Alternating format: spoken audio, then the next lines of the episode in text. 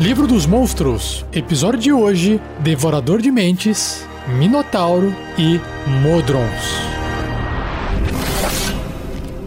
Regras do DD 5E. Uma produção RPG Next. Calma aí, mas antes de começar o episódio, eu tenho uma pergunta para você.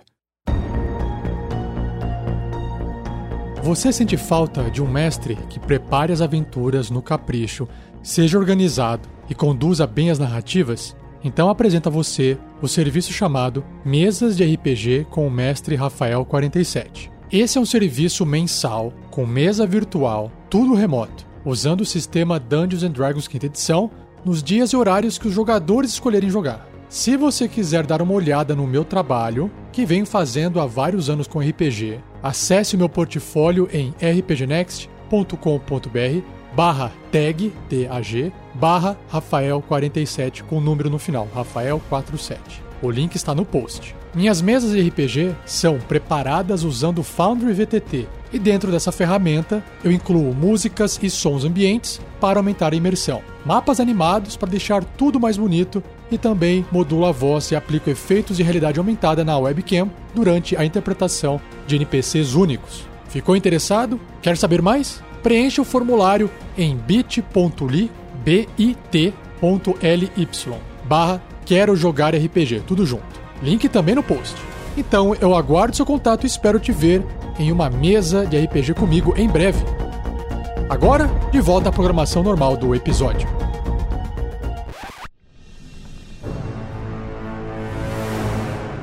Começando o cast com a ilustração que tem sobre os devoradores de mentes no livro dos monstros. Na primeira página mostra uma espécie de corredor com uma arquitetura estilo Alien, estilo Giger, que é o criador do Alien. Uma estrutura arquitetônica meio orgânica, toda escura, com alguns traços de brilho, como se tivessem molhadas ou com algum tipo de gosma. Arcos que acabam se unindo, lembrando um pouco assim tendões conectados do corpo humano. E o piso lembra assim um tubo de plástico azeitado, onde tem divisórias equidistantes. É uma visão que incomoda. E na página seguinte, é claro, tem a ilustração da própria criatura, que é um humanoide, ou seja, um ser com braços e pernas, tronco e cabeça. Ele veste uma roupa com bastante camadas de tecido, um tecido bem feito, bem trançado, parece uma roupa de luxo. Você não vê as pernas, parece um saiote. Na cintura, um cinto metálico com uma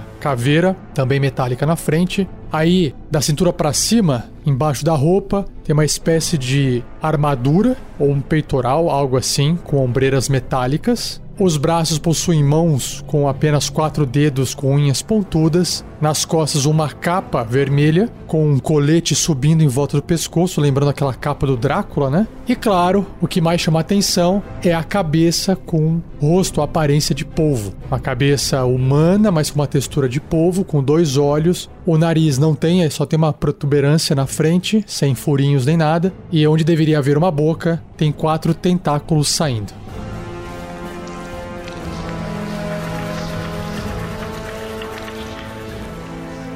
E o livro descreve o seguinte: Devoradores de mentes, também chamados de Ilitides, são o flagelo das criaturas racionais em incontáveis mundos. Tiranos psionicos, escravistas e viajantes interdimensionais, eles são pérfidos mentores que ceifaram raças inteiras para seus próprios fins distorcidos. Quatro tentáculos serpenteiam de suas cabeças de polvo, flexionando-se em antecipação faminta quando criaturas racionais estão próximas. Caramba, imagina essa cena. Em eras passadas, os Elitides controlavam impérios, espalhados por muitos mundos. Eles subjugavam e, consequentemente, perverteram raças inteiras de escravos humanoides, incluindo os Githyanks e os Githzerais, os Greenlocks e os Kuotoa. Todos esses eu já li em casts passados, porque são letras da ordem alfabética anteriores a Mind Flyer em inglês. A letra M. Unidos por uma consciência coletiva, as tramas Ilitides são tão abrangentes e malignas quanto suas mentes insondáveis podem conceber. Desde a queda de seus impérios, Ilitides reunidos no plano material têm resistido no subterrâneo, que é o famoso Underdark. Comandantes psionicos. Devoradores de mentes possuem poderes psionicos que permite a eles controlar as mentes de criaturas como trogloditas, greenlocks, quagoths e ogros. Os elitides preferem se comunicar por telepatia e usam sua telepatia quando emitem comandos aos seus escravos. Quando um Elitide encontra uma forte resistência, ele evita o combate inicial à medida que ordena aos seus escravos que ataquem. Como extensões físicas dos pensamentos do Elitide, esses escravos interpõem-se entre o devorador de mentes e seus inimigos, sacrificando suas vidas para que seu mestre possa escapar. Caramba, que legal! Colônias de mente coletivas. Devoradores de mentes solitários são como bastardos e párias. A maioria dos Litides pertence a uma colônia de devoradores de mentes irmãos, devotados a um cérebro ancião. Um maciço ser em forma de cérebro que reside em uma piscina de salmoura próximo do centro da comunidade de devoradores de mentes. Caramba! Gostei só de imaginar essa cena. Dessa piscina, um cérebro ancião telepaticamente decreta seus desejos a cada devorador de mentes individual a até 5 milhas dele, ou seja, mais ou menos 7 km. Para tanto, ele é capaz de manter múltiplas conversas mentais ao mesmo tempo. Fome da mente. Os ilitides subsistem do cérebro de humanoides. O cérebro provê as enzimas, hormônios e energia psíquica necessárias para que eles sobrevivam. Um ilitide saudável, com uma dieta rica em cérebros, secreta um fino muco lustroso que cobre sua pele cor de malva. Lembra um pouco o vampiro em relação ao sangue, né? Sem essa parte da pele aqui. A não ser que você esteja usando o vampiro diferente aí como referência que tem brilho na pele, né?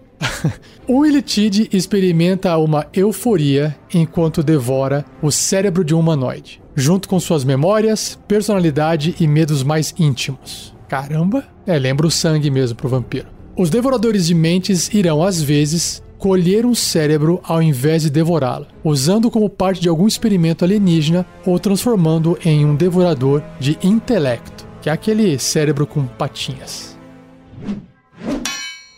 O livro também apresenta aqui uma caixinha de texto que tem uma informação extra com o título Qualit, ou Qualith, né, com TH no final. Diz o seguinte: Nas raras ocasiões que os devoradores de mentes precisam escrever alguma coisa, eles o fazem em Qualith.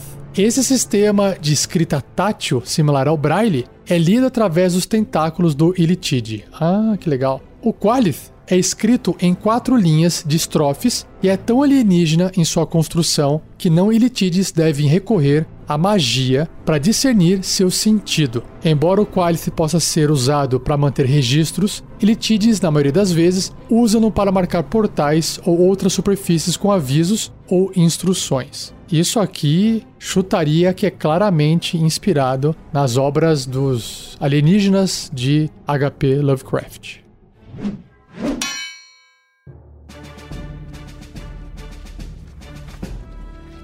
Bloco de estatísticas do Devorador de Mentes. Ele é uma aberração, não poderia ser diferente, de tamanho médio, com a tendência ao alinhamento leal e mal. Sua classe armadura é 15, e quem concede isso é um peitoral. Ah, sabia que tinha uma armadura ali na ilustração. Pontos de vida 71, ó, um bom ponto aqui. Deslocamento 9 metros no solo. Em atributos físicos, é claro, é evidente aqui que ele não é tão forte assim, é bem na média, né? Então, força 11 na média, destreza 12, pouquinho acima da média, e constituição 12. Agora, em atributos mentais, inteligência 19, super inteligente. Sabedoria 17, bem alto também, e carisma 17. Então, o foco dele é mental. Aí ele tem testes de resistência, inteligência mais 7, são os bônus, né? Sabedoria mais 6 e carisma mais 6. Muito bom. E também tem várias perícias, indicando seus estudos, né? Seu treinamento. Arcanismo mais 7, enganação mais 6, furtividade mais 4, intuição mais 6, percepção mais 6 e persuasão mais 6. Muito bom. Sentidos, ele tem visão no escuro, aquela super alta de 120 pés, que são 36 metros, e percepção passiva de 16, que é 10 mais o bônus de percepção. Né? Idiomas, o dialeto subterrâneo, o Deep Speech, o subcomum, Undercommon e usa telepatia até 36 metros, também 120 pés. Seu nível de desafio é 7 ou 2.900 pontos de experiência. Na parte de traços raciais, ele tem conjuração inata, olha que bacana, vai fazer magia de forma inata, e resistência à magia. Então, a conjuração inata diz que a habilidade de conjuração do devorador de mentes é inteligência, com uma CD, uma dificuldade para resistir à magia, igual a 15. Ele pode conjurar inatamente as seguintes magias, sem necessidade de quaisquer componentes à vontade. Ele pode fazer detectar pensamentos, faz todo sentido, e levitação. Olha só que legal. E uma vez por dia cada uma dessas daqui, ó. Dominar monstro. Uau, que forte. Viagem planar. Só que apenas para ele, né? Pessoal apenas. Muito bom, muito forte isso. E aí ele também tem resistência à magia. O Devorador de Mentes possui vantagem nos testes de resistência contra magias e outros efeitos mágicos. Muito bom. E aí, em ações, ele tem três tentáculos. Tem uma que se chama extrair cérebro. e a última ação, rajada mental, que recarrega se sair 5 ou 6 num dado 6 faces. Ou seja, tem um terço de chance de recarregar depois que gastou. Vamos lá. Tentáculos, assim como extrair o cérebro, são ambos ataques corpo a corpo com arma, mais 7 para atingir uma criatura que esteja adjacente, né? Ou seja, um metro e meio. No caso, o tentáculo, se acertar, vai causar 15 ou 2d10 de dano mais 4. E esse dano é psíquico. Olha que bacana. Um ataque que está atacando a mente da pessoa. Então ele não está batendo com o tentáculo, não está tentando perfurar a pele da criatura com o tentáculo. Ele está encostando e está causando um dano psíquico, está influenciando a parte interna do corpo da criatura, o psíquico dele. Se o alvo for médio ou menor, ele está agarrado. Então, o tentáculo está segurando a criatura, com uma dificuldade de 15 para poder escapar. E deve ser bem sucedido num teste de resistência com inteligência 15 ou ficará atordoado até esse agarrão acabar. Ou seja, ainda tem essa chance de ficar atordoado. E aí a coisa ficou feia pro inimigo aqui do Mind Flyer.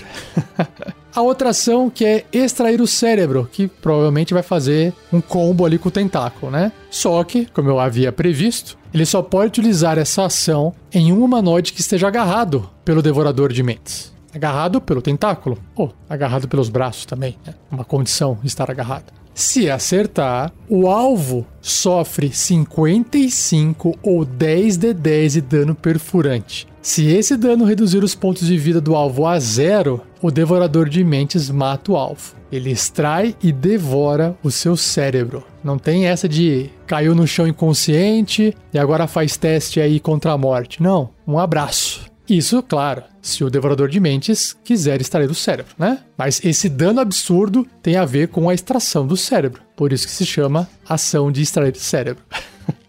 Muito bom. E por fim, a rajada mental diz que o devorador de mentes magicamente emite energia psíquica num cone de 18 metros, são 60 pés, é um cone bem grande, e cada criatura nessa área deve ser bem sucedida num teste de resistência de inteligência com dificuldade 15, uma dificuldade média aí ou sofrerá 22 ou 4d8 mais 4 de dano psíquico e ficará atordoada por um minuto. Nossa, o que é tempo suficiente ali para perder o cérebro, né? Uma criatura pode repetir o teste de resistência no final de cada um dos seus turnos, ah, pelo menos isso, para poder tentar escapar, terminando o efeito nela se obtiver sucesso. Show, muito bom. E antes de eu encerrar o bloco de estatísticas do Devador de Mentes e passar para a parte de ideia de aventura, o livro traz um bloco de texto com uma variação de regras chamado Devoradores de Mentes Arcanistas, para você fazer um devorador de mentes um pouco diferente. Aqui diz o seguinte: alguns poucos devoradores de mentes suplementam seus poderes psionicos com magias arcanas, como se fosse um maguinho. Né? No entanto, eles são considerados como desviantes pelos seus pares elitides e geralmente são evitados. Um devorador de mentes arcanista tem nível de desafio 8, um a mais, concedendo 3.900 pontos de experiência se for derrotado. E mais um traço aqui, ó. Conjuração. O Devorador de Mentes é um conjurador de décimo nível. Sua habilidade de conjuração é inteligência com uma dificuldade, uma CD, para resistir essas magias 15 e mais 7 para atingir com ataques com magia. E ele possui as seguintes magias de mago preparadas. Então ele tem desde truques até magias de quinto nível. Então vou percorrer cada uma delas aqui. Truques à vontade, né? Lembrando, os cantrips, globo de luz, mãos mágicas, proteção contra lâminas e toque chocante. Magias de primeiro nível, ele tem quatro espaços: detectar magia, disfarçar-se, escudo arcano e sono. Essas são as magias que ele pode usar à vontade com esses quatro espaços. No segundo nível, ele tem três espaços e as magias invisibilidade, nublar, raio do enfraquecimento. No terceiro nível de magia, ele também tem três espaços e sabe fazer as magias clarividência, enviar mensagem e relâmpago. No quarto nível, também tem três espaços de magia e sabe conjurar confusão e terreno alucinógeno. E por fim, o último nível que ele pode fazer magia, o quinto nível, tem dois espaços de magia e ele pode distribuir esses dois espaços para poder fazer as magias muralha de energia e telecinese ou telecinésia. E tá claro porque que ele tem um nível de desafio maior, né? Ele é bem mais forte porque tem mais variedade de opções com as magias arcanas. Muito legal.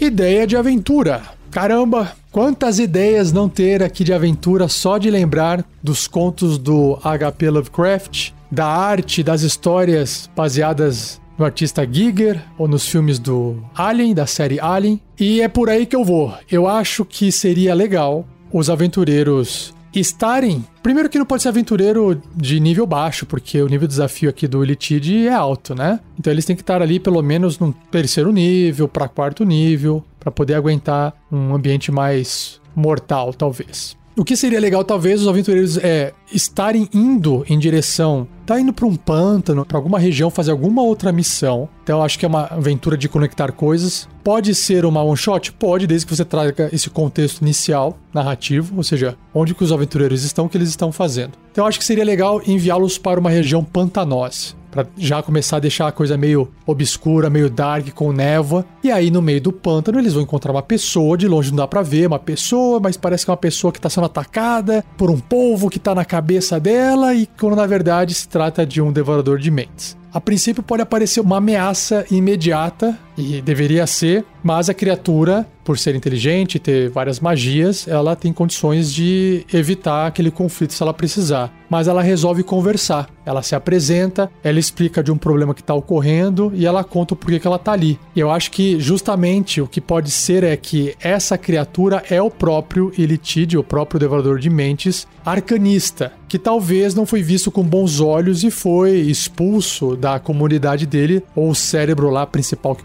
controlava a galera deixou de controlar ele, ele por algum motivo e ele acabou saindo. Enfim, o que eu acho que pode ser interessante é que o Elitide precisa da ajuda dos aventureiros, só que os aventureiros também vão precisar da ajuda do Elitide, porque sem essa ajuda talvez um mal maior possa surgir, apesar dele ser leal e mal. E ele está interessado em se recolocar ou até remover alguém do poder e se colocar no lugar. Vai ter alguma garantia de que ele não vai fazer merda? Não, mas nesse momento é o que dá para fazer. E aí fica essa tensão, vai ajudar ou não vai? Talvez possa até rolar um combate e a criatura pode ser mais poderosa e mostrar esse poder, mas não prejudicar os aventureiros, porque ele precisa dos aventureiros. Como ele tem aqui um bônus em perícias de persuasão mais 6, ou até enganação mais 6, ele pode estar tá enganando, ele pode estar tá persuadindo. Na enganação, ele pode estar tá tentando levar os aventureiros humanoides para poder alimentar um grupo de pessoas. Ele fala: Ah, galera, trouxe aí gente, me aceitem no grupo de volta. Trouxe comida, trouxe cérebro, por exemplo. Ou não, ele pode acabar persuadindo mesmo a fazer uma coisa e, claro, que eu acho que no final tem que dar uma treta, né? pra ficar legal. Mas o interessante aqui é que todos esses comportamentos do Elitide de ver um humanoide, de ver que tem um cérebro, ficar salivando, ficar mexendo os tentáculos, eu acho que isso deixa a flor da pele o pessoal em relação à criatura, deixa numa situação desconfortável onde eles podem conhecer melhor sobre o Elitide, ver os seus costumes, ver como é que ele se alimenta. Ele não tá comendo direito porque ele precisa de cérebro para poder manter né, os hormônios, os nutrientes, as enzimas, ele necessita de cérebro. E aí entra as questões morais no meio do caminho. Se ele encontrar um corpo de um humanoide morto, será que ele pode comer aquele cérebro? Tem que estar tá fresco. E se ele encontrar uma pessoa que tá no pântano que já está morrendo porque tá envenenada ou porque tava é, presa no lugar e tá quase morta, será que os aventureiros vão querer sacrificar aquela pessoa que tá quase morrendo? Não tem mais salvação? Ou vão querer salvar aquela pessoa e o devorador de mentes tá louco para comer aquele cérebro que ele precisa porque ele tá fraco? Eu acho que trazer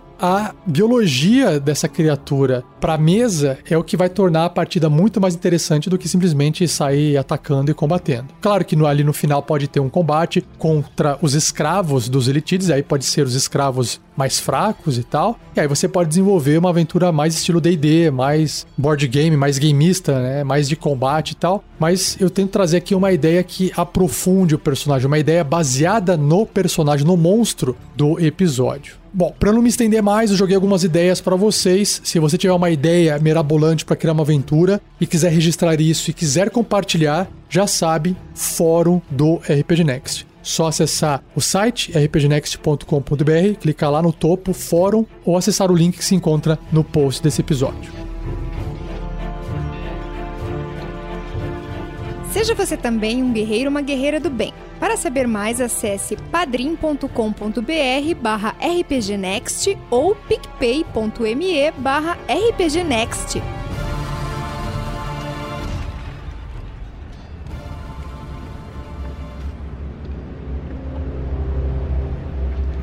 Próximo monstro é o Minotauro. E a ilustração de um Minotauro, para quem não conhece, é uma mistura de um boi com um humano. então imagina um humanoide, uma criatura que está em pé, duas pernas, dois braços. Começando então de baixo para cima, no lugar dos pés são patas de boi, só que na ilustração que tem aqui no livro aquela unha que cresce, né, na pata do boi, tá meio curvada, tem duas partes para ficar um pouco mais feioso. Aí a perna do minotauro musculosa assim, de touro, né, dobrando tipo como se fosse um, um joelhinho para trás para depois ter o joelho principal. E aí ele tem um saiote vermelho curto. E aí quando chega na parte do tronco ele é bastante forte. Também tem mãos com dedos bem grossos, só que quatro dedos apenas, segurando um baita de um machado nas duas mãos. E aí claro que a cabeça de touro com dois chifres bem pontudos e meio que para frente e pro alto. Além dessa ilustração tem uma outra que é só o traço sem estar pintada, mostra o mesmo Minotauro, parecido pelo menos, né? O chifre é um pouco diferente, mas ainda assim é um homem com aparência de boi misturado. Grande, né? O porte grande, o tamanho de um ogro, assim. Atrás de um humano que tá segurando talvez um mapa, um papel. Ele tá olhando, então não dá para saber se o Minotauro é amigo desse humano, porque ele tá logo atrás, mas não parece estar tá levantando o machado para poder atacar esse humano. Parece também estar observando o mapa, o papel que esse humano está segurando nas mãos. Essa é uma outra ilustração que tem no livro também. E agora me acompanhe na descrição que tem no livro. Vamos descobrir se essas ilustrações são complementadas pelo texto.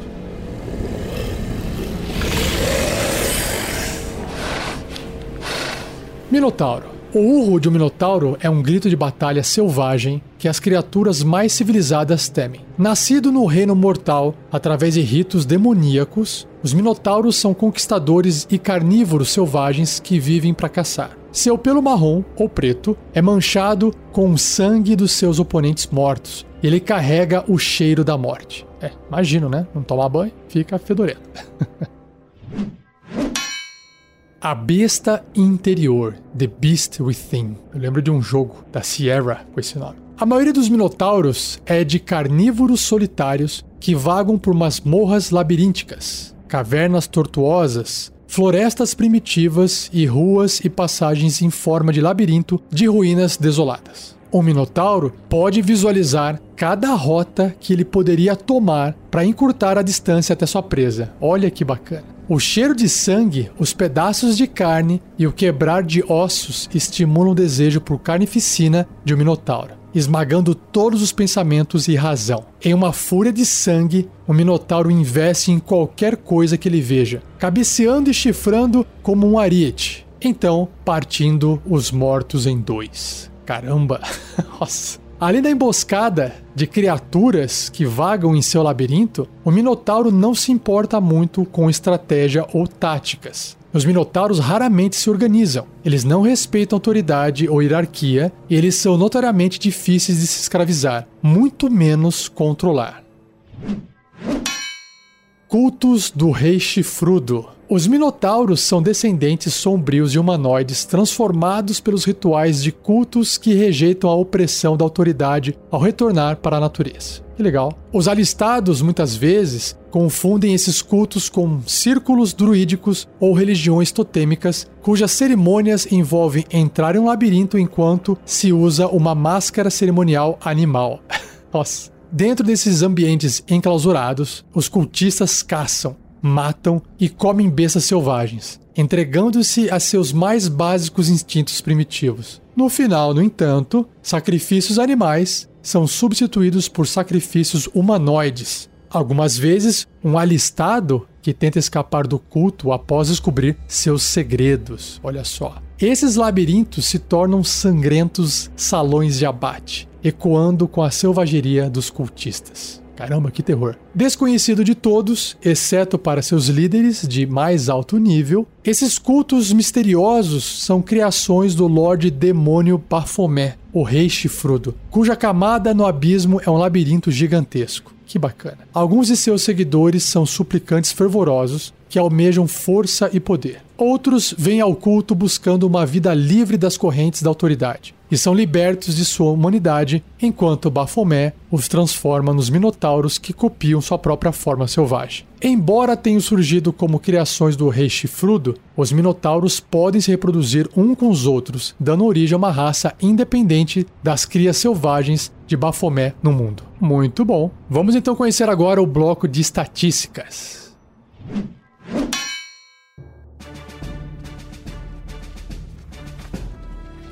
Minotauro é uma monstruosidade grande, alinhamento, tendência caótico e mal. Sua classe armadura é 14, uma armadura natural, pontos de vida 76, deslocamento de 12 metros ou 40 pés. Em atributos, é claro que os atributos físicos são os melhores, né? Força 18, bastante forte. Destreza 11 na média. Constituição 16, uma boa saúde. Agora, inteligência é 6, abaixo da média, então ele é meio burrinho. Sabedoria 16, o que pode representar o instinto dele, e carisma 9. Perícias, ele tem percepção mais 7 apenas, esse bônus, seja para poder perceber suas vítimas. Sentidos, ele tem visão no escuro de 18 metros, 60 pés, e a percepção passiva dele é de 17. Idiomas, apenas um, que é o abissal. E seu nível de desafio é 3 ou 700 pontos de experiência. É, com certeza esse nível de desafio baixo aqui diminui, né, a criatura, se você tiver diante de um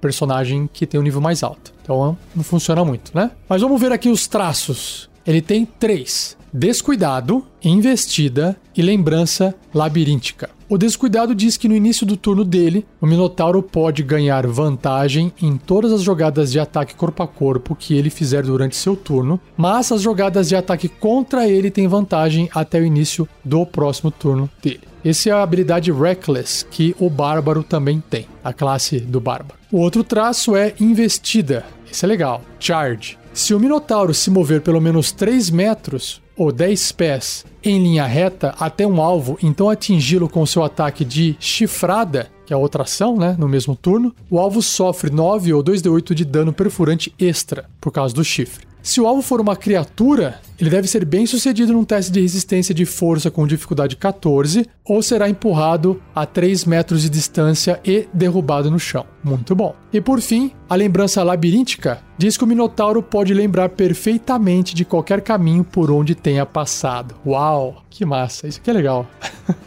por fim, as ações ele tem duas: Machado Grande e Chifrada. Ambos são ataques corpo a corpo com arma, mais 6 para poder atingir apenas um alvo a um metro e meio, ou seja, adjacente. Só que se o machado grande acertar, vai causar 17 ou 2d12 mais 4 de dano cortante. Um bom dano. E se o chifre acertar, 13 ou 2d8 mais 4 de dano perfurante. E esse é o Minotauro. Agora chegou a hora da ideia de aventura.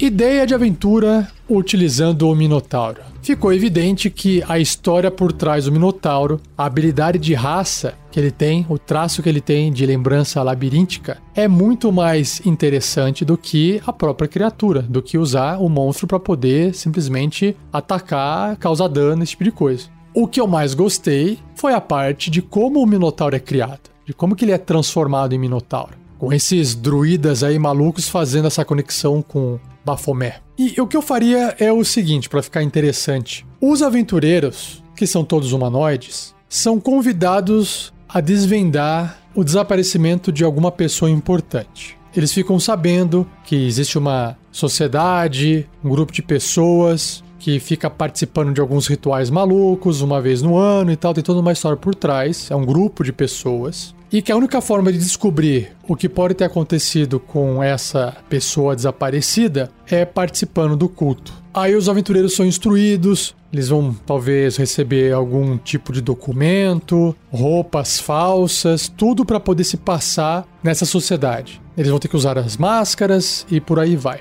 Eles vão participar desse ritual. Durante aquela caça dentro do labirinto, onde eles caçam os animais e vai fazer um sacrifício, eles acabam presenciando o sacrifício de um outro humanoide e aquele sacrifício resultando na transformação daquela pessoa em um minotauro. A partir desse ponto, os aventureiros podem acabar interferindo, e se eles não interferirem, tiverem a resposta e quiserem voltar, pode ser que o próprio Minotauro perca o controle e comece a atacar todo mundo que está em volta. E para isso, os aventureiros têm que ser de níveis baixos, tipo nível 1, para poder enfrentar o Minotauro. Essa é uma opção de aventura. A outra opção, para poder forçar, talvez o aventureiro investigar mais a fundo, é às vezes colocar um parente de um dos personagens, né? Onde que tá esse parente? Aí eles vão investigar, descobrem o culto dos druidas, obtêm mais informação, os druidas acabam depois, sei lá, presos, investigados, interrogados, indicam o local desse labirinto, e aí eles vão até esse labirinto, porque tudo indica que lá existe esse parente preso no labirinto, mas na verdade ele é o próprio Minotauro. E aí o pessoal tem que entrar no labirinto e tentar encontrar, escapar de lá vivos, né? A ideia do labirinto eu acho muito legal. Acho que essa é a parte mais interessante é colocar uma criatura grande, forte, com machado atrás deles. Mesmo que eles possam dar conta dessa criatura matematicamente, imagina numa situação de um corredor onde o Minotauro passa e ele pode ficar andando à vontade dentro do labirinto que ele não se perde é o que o mestre faz, porque o mestre está enxergando o labirinto com a visão do topo, visão de mestre. Os personagens não. E aí você usa essa habilidade na prática do mestre transferida pro Minotauro. Sempre lembrando que o mais interessante é tentar, ao criar uma aventura baseada no monstro, tentar passar essa lore, esse conhecimento. Não só colocar o monstro na sua aventura, mas colocar a história do monstro. Ou algum NPC conta aquela história, ou eles vivenciam aquela história, eles participam daquela história. Legal? Compartilhe então também a sua aventura com base no Minotauro no fórum do RPG Next.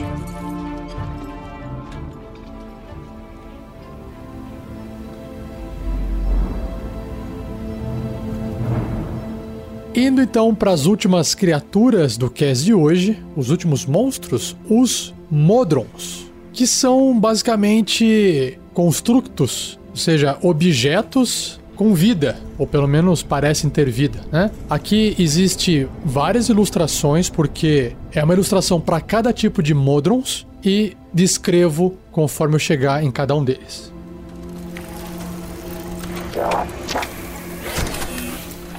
Os Modrons são seres de lei absoluta que se devotam a uma hierarquia similar a uma colmeia. Eles vivem no plano de mecanos e vigiam suas engrenagens eternamente rotativas, por toda sua existência em uma rotina rígida de ordem perfeita.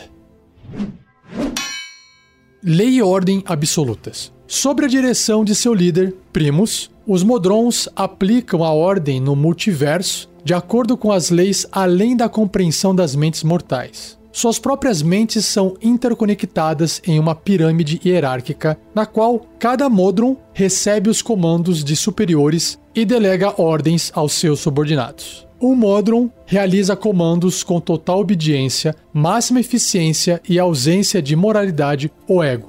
É como se fossem vários drones programados. Os Modrons não têm senso de autopreservação, além do necessário para cumprir seus deveres. Eles existem como um coletivo unificado, divididos em níveis, mas eles sempre se referem a si mesmos no coletivo. Para um Modron, não existe eu, apenas nós.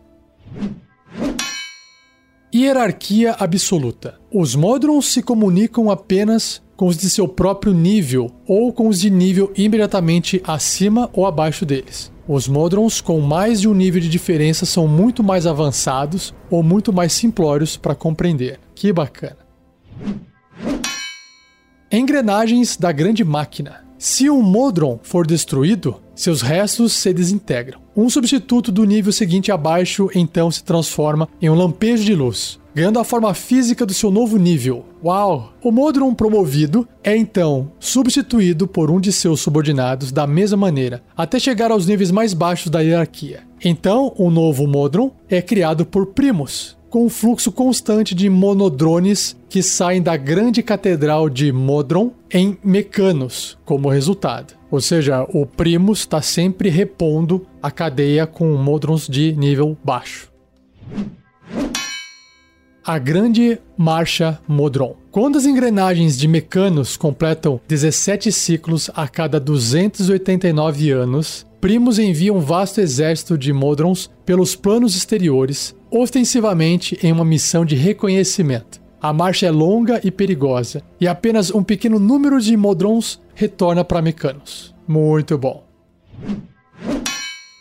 Antes de começar a descrever os Modrons, tem aqui também um textinho escrito, alguém escreveu num papelzinho à mão a seguinte mensagem: A cada 289 anos, todo o multiverso fica louco, como um mecanismo de relógio. Quem deixou esse texto foi um tal de Kiwint Stormbellow, um aventureiro gnomo da rocha. Então, partindo agora para as criaturas de fato, para os monstros, né? A primeira da lista é o Monodrone. E a ilustração que tem dele no livro lembra aquela bolinha naquele jogo do Harry Potter, que esqueci o nome agora, aquela bolinha com asas que voa, uma bolinha metálica, tem perninhas, bracinhos, um bracinho tá segurando uma espada, mas bem fininha assim as perninhas e os bracinhos. Ele tem um par de asas também metálica que não parece servir para voar. Além disso, ele tem um olho grande no meio, lembrando bastante os Minions do filme. E o livro descreve o seguinte sobre ele: um monodrone pode realizar uma tarefa simples por vez e pode transmitir uma única mensagem de até 48 palavras. Vamos ver agora o seu bloco de estatísticas.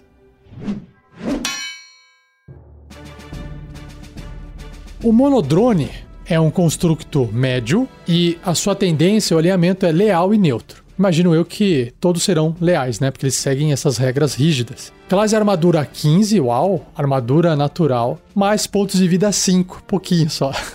Deslocamento 9 metros e voo 9 metros também, 30 e 30 pés. Em atributos físicos e mentais, ele tem força 10 na média, destreza 13, ok, constituição 12, inteligência 4, sabedoria 10 e carisma 5. Então, sempre inteligência e carisma serão bem abaixo da média. Sentidos, visão verdadeira de 36 metros, caramba, acho que é por isso que ele tem aquele olho grande no meio. Percepção passiva de 10. Idiomas, Modron, o idioma deles. Seu nível de desafio é 1 oitavo, é o mais baixo que tem, né? Concedendo 25 pontos de experiência. Ele tem dois traços: a mente axiomática, que diz que o monodrone não pode ser compelido a agir de uma forma contrária à sua natureza ou às suas instruções. Então não tem o que mude o comportamento dele. E a desintegração é um outro traço que diz que se ele morrer, o seu corpo se desintegra em pó, deixando para trás suas armas e qualquer outra coisa que ele esteja carregando. Por fim, ele tem duas ações: a adaga e a zagaia, que é o javelin, né? Aquela lança de arremesso. Ambos podem ser utilizados como ataque corpo a corpo. No caso, a adaga é mais 3 para poder atingir. Se acertar esse alvo que está adjacente a ele, causa 3 ou 1d4 mais 1 de dano perfurante. E a zagaia, além do corpo a corpo, pode ser também utilizada à distância. Mais 2 para atingir, independente se é de perto ou à distância, 9 barra 36 metros, um alvo se acertar 3 ou 1d6 de dano perfurante.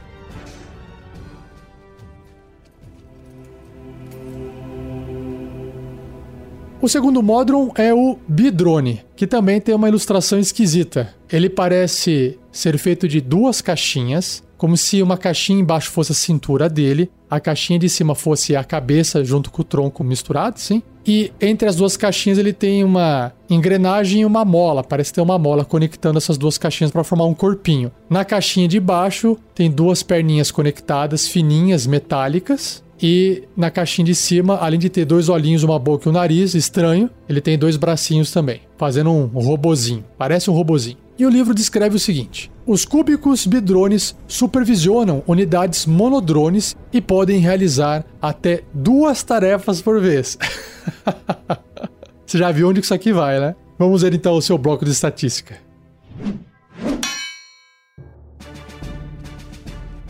Então, o Bidrone também é um construto médio, leal e neutro. Essa tendência, esse alinhamento, é, não vai mudar, é tudo leal e neutro. Só que esse aqui tem classe armadura 15, então é a mesma classe armadura do monodrone, só que ele tem mais pontos de vida, tem 11, quase o dobro, porque ele é um bidrone.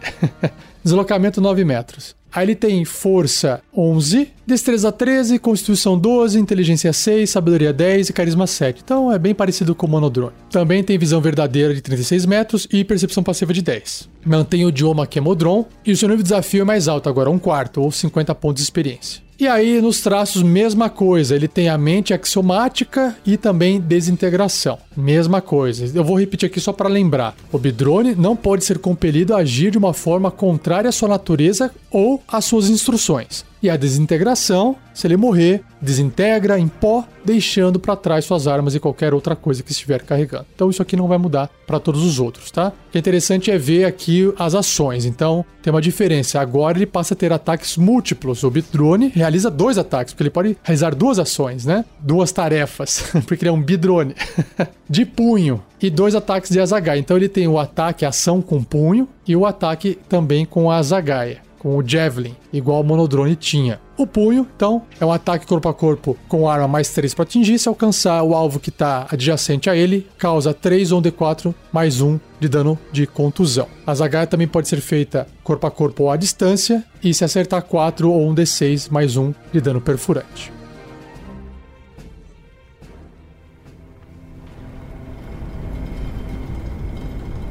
Indo agora pro Tridrone, que tem a forma de uma pirâmide com base triangular, porque ele tem três lados, tirando a base, né? E aí, de ponta cabeça, imagina esse triângulo de ponta cabeça, ou seja, a ponta mais fina fica para baixo e a ponta mais larga fica para cima. E ele começa a ficar mais bizarrão aqui a aparência dele, porque na parte de baixo dessa pirâmide invertida de três lados, saem duas patas, perninhas metálicas de cada lado. Então ele já tem seis patas embaixo de estranhas, assim, de metálicas fininhas. Um pouco mais acima sai um braço só. E cada um desses braços, que são três, segura uma lança. E aí, na face, nas faces, né, tem uma boca e um olho. E a impressão é que dá é que é meio orgânico, assim, parece que é feito de pele a boca e o olho. Começa a ficar estranho, começa a ficar bizarro a aparência da criatura. Mas o resto é todo metálico. E o livro descreve o seguinte sobre os tridrones. Eles têm formato de pirâmides invertidas, igual eu citei, e lideram os modrons inferiores em batalha. Hum. Então vamos ver agora o seu bloco de estatísticas. Então, o Tridrone, construto médio, leal e neutro, classe armadura 15. Até agora, a armadura não modificou. Mas é claro que tem cada vez mais pontos de vida, agora indo para 16. Deslocamento 9 metros, não mudou nada. E nos atributos físicos e mentais, começa a dar uma melhorada, ó. Força 12 subiu um pouquinho, destreza 13 continuou ali perto do Bidrone. Constituição 12 também não mudou nada. Agora inteligência 9 deu uma melhorada, quase neutralizou a penalidade aqui de menos 1, né? Sabedoria 10 e carisma 9, tá melhorando esses atributos mentais. Continua com visão verdadeira de 36 metros, percepção passiva de 10, idiomas Modron, mesma coisa, só que o seu nível de desafio, opa, melhorou, agora é meio ou 100 pontos de experiência. Ele também possui a mente axiomática e desintegração. Não vou repetir esses traços. Agora, em ataques, em ações, no caso, ele tem ataques múltiplos, ou seja, o Tridrone realiza quantos? Três ataques, é claro, né? De punho ou três ataques de Azagaia, que são as lancinhas de ataque corpo a corpo ou arremesso. Ambos então são ataques corpo a corpo com arma. No caso, a Zagai também pode ser feita à distância. Mais 3 para poder atingir o alvo. No caso, se acertar com o punho, causa 3 ou um D4 mais 1 de dano de contusão. Então o dano não melhorou nada. E a Zagaia também 4, 1 D6 mais 1 de dano perfurante. Continua a mesma coisa em relação ao Bidrone. Só faz mais ataques e tem mais pontos de vida.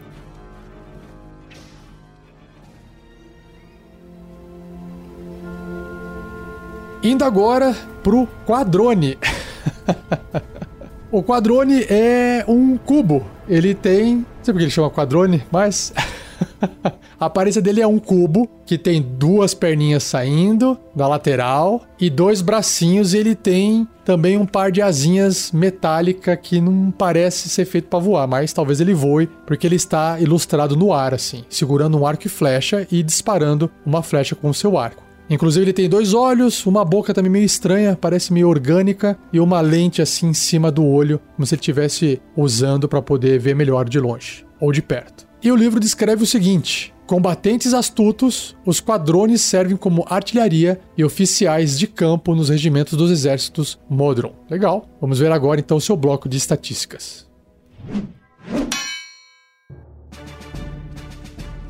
Bom, eu vou citar apenas as diferenças em relação aos outros Modrons, tá? Para não ficar repetitivo. Então, ele recebe aqui mais pontos de vida, ele tem 22. E também agora sabe voar. Então, aquelas asinhas tosqueirinhas lá que ele tem, permite ele voar sim, 9 metros. É a mesma velocidade do deslocamento em terra. Na parte de atributos, a destreza aumentou, né? Para poder compensar essa. Não compensar, para justificar essa agilidade que ele tem ao voar e a disparar flechas, né? Então, ele tem destreza 14. Então, deu uma melhorada ali. E a inteligência subiu para 10, zerando a penalidade, não tem bônus, mas também não tem penalidade, e o carisma foi para 11, também não tem mais penalidade. E passa agora a ter uma perícia, um bônus na perícia no caso, percepção mais 2. E ele tem nível desafio 1, então vai ficando cada vez mais desafiador, ou 200 pontos de experiência. Ele também tem a mente axiomática, né, que não pode ser controlado, mudar as instruções, e também desintegração quando morre. Em ataques múltiplos, adivinha? O quadrone realiza dois ataques de punho ou quatro ataques de arco curto. Uau! Ambos são ações que são ataques corpo a corpo, no caso punho e ah, o arco curto é a distância, evidentemente. Só que eles têm o mesmo bônus de mais 4, ou seja, teve uma melhoria aqui, mais 4 para poder atingir. No caso o punho ainda é adjacente, né? Se acertar 4 ou um D4 mais 2 de dano de contusão. Então melhorou um dano na média. E o arco curto vai causar 5 ou um D6 mais 2 de dano perfurante, sendo que a distância é 24 96 metros.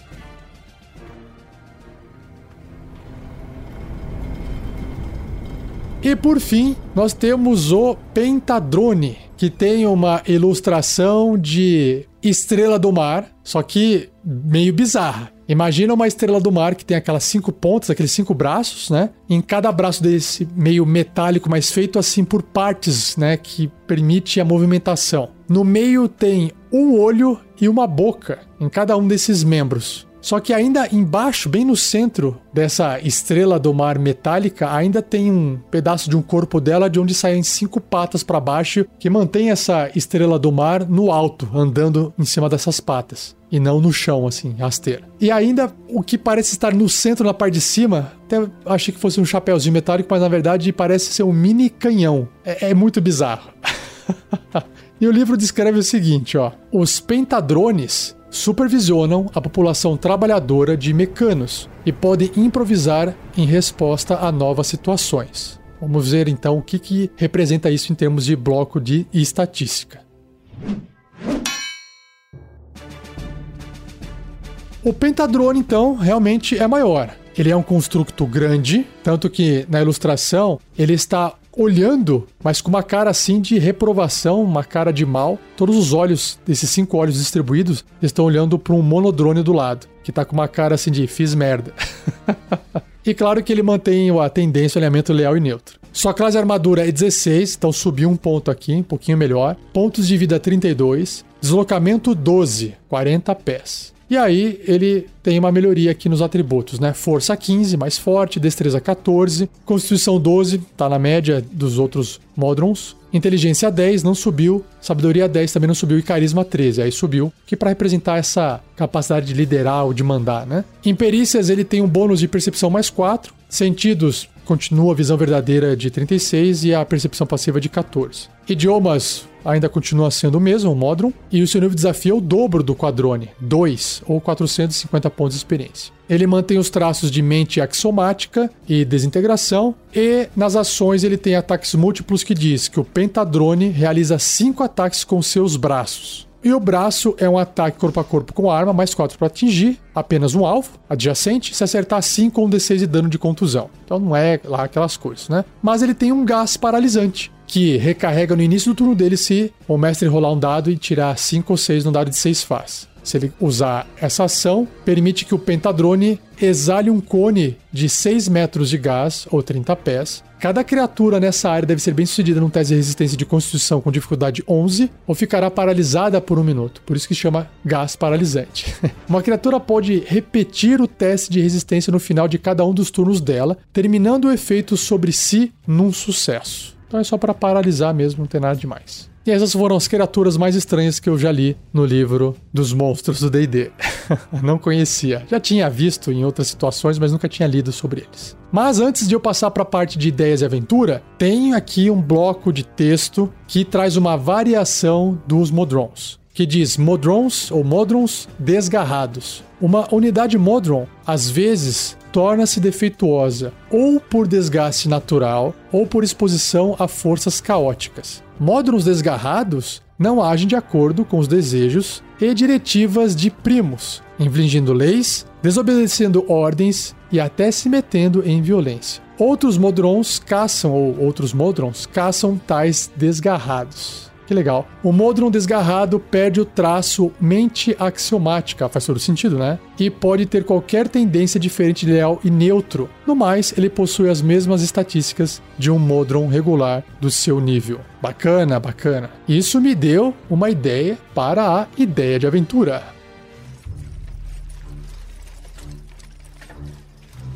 Ideia de aventura. Bom, como essas criaturas ficam num outro plano, fora do plano material, e elas têm um comportamento muito limitado, elas vão ficar vagando por aí, né? A única forma mais plausível, narrativamente falando, de você trazer um, um Modron pro plano material e fazer os aventureiros encontrarem com essa criatura é através de um Modron desgarrado, que faria todo sentido, né? Ele pode acabar fazendo o que ele bem entender e acabar escapando daquele comportamento, daquele controle mental, né, que eles têm.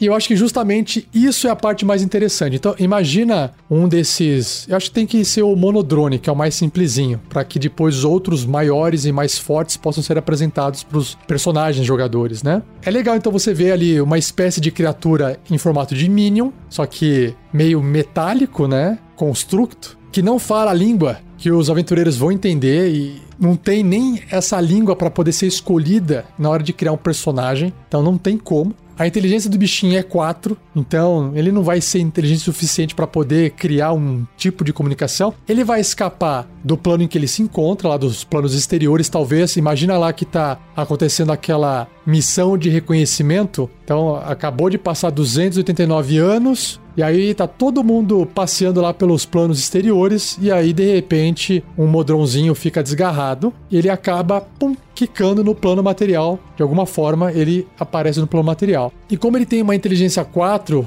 um carisma 5, que, que ele vai estar tá fazendo? Ele vai estar tá perdido, ele vai estar tá cutucando as coisas, experimentando. Ele pode ser basicamente um, um bichinho ali curioso que pode chamar a atenção das pessoas. As pessoas podem ter prendido ele no meio da mata numa rede e estão cutucando ele com lanças, do tipo, isso aí, será que isso aí morre, né? Mas ele tem uma armadura 15, uma armadura natural, né? Porque ele é feito. Não é que ele é feito de metal, ele é um construto, né? Então ele é mais resistente. Ele parece feito de metal. É tudo amarelinho, inclusive lembrando o Minion, e pode estar tá ali parecendo uma vítima, e aí os aventureiros podem acabar encontrando essa cena, libertando o bichinho, que não tem nada a ver, que não tá fazendo mal para ninguém, mas o bichinho pode se comportar mais como um cachorrinho, por exemplo, um gato, um pet, e aí eles têm que entender o que aconteceu, o bichinho tá ali é, se comportando, de repente pode aparecer um outro, e isso desencadear numa investigação dos aventureiros para poder tentar entender o que está acontecendo. E pode ser que eles tenham que fazer uma missão basicamente de reparo dessas criaturas e entender que essas criaturas fazem parte de um outro ciclo e que eles cuidam das engrenagens do mundo e que o mundo tá perdendo esses bichinhos e o Primus que cria esses bichinhos não tá conseguindo repor. E aí imagina numa cadeia desses monodrones e do, dos modrons de uma forma geral, né, dos modrons de forma geral. Como aconteceu alguma coisa com esse Primus, ele não tá repondo esses monstrinhos, esses bichinhos, pode ser que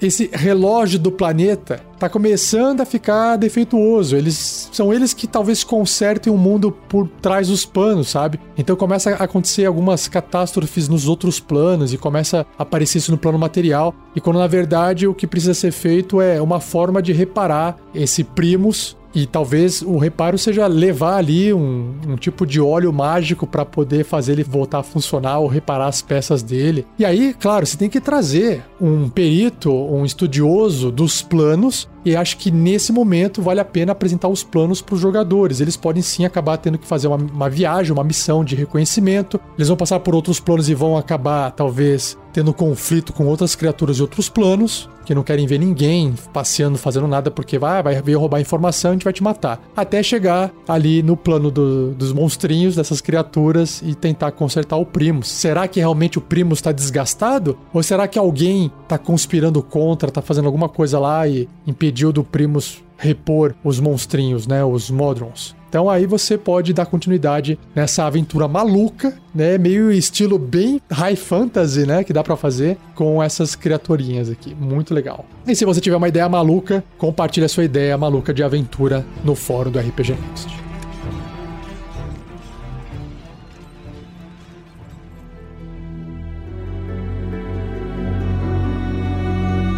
E assim eu encerro mais um episódio. Esse foi longo, hein? Do Regras do DD 5E. Espero que você tenha gostado. Não se esqueça de compartilhar, muito importante você compartilhar. Se tiver no YouTube ouvindo, dá like e compartilha também. Agradeça principalmente ao Gleico Vieira Pereira, editor desse episódio fantástico. E não se esqueça que nós do RPG Next temos um feed chamado RPG Next Podcast, ou se você estiver no YouTube, uma playlist chamada Podcast, onde nós colocamos todos os conteúdos de áudio que são distribuídos em podcast. Lembrando que o áudio no YouTube não é um podcast, apesar dessa nomenclatura estar mudando, podcast ainda assim é um meio, um tipo de mídia que você pode compartilhar, ouvir da forma que você quiser, onde você quiser, sem paywall, sem limitação de aplicativo, nem nada disso. Se você ouve no YouTube, você tem que deixar o celular seu ligado com a tela acesa ou o seu computador. No podcast, você pode minimizar a tela, fechar, o aplicativo ficar rodando no fundo e você ouve o seu áudio da forma que você quiser, mais prático ainda. Então, eu falo desse feed de podcast que inclusive, repetindo, é uma playlist no YouTube onde você tem todos os episódios do RPG Next de todos os podcasts publicados.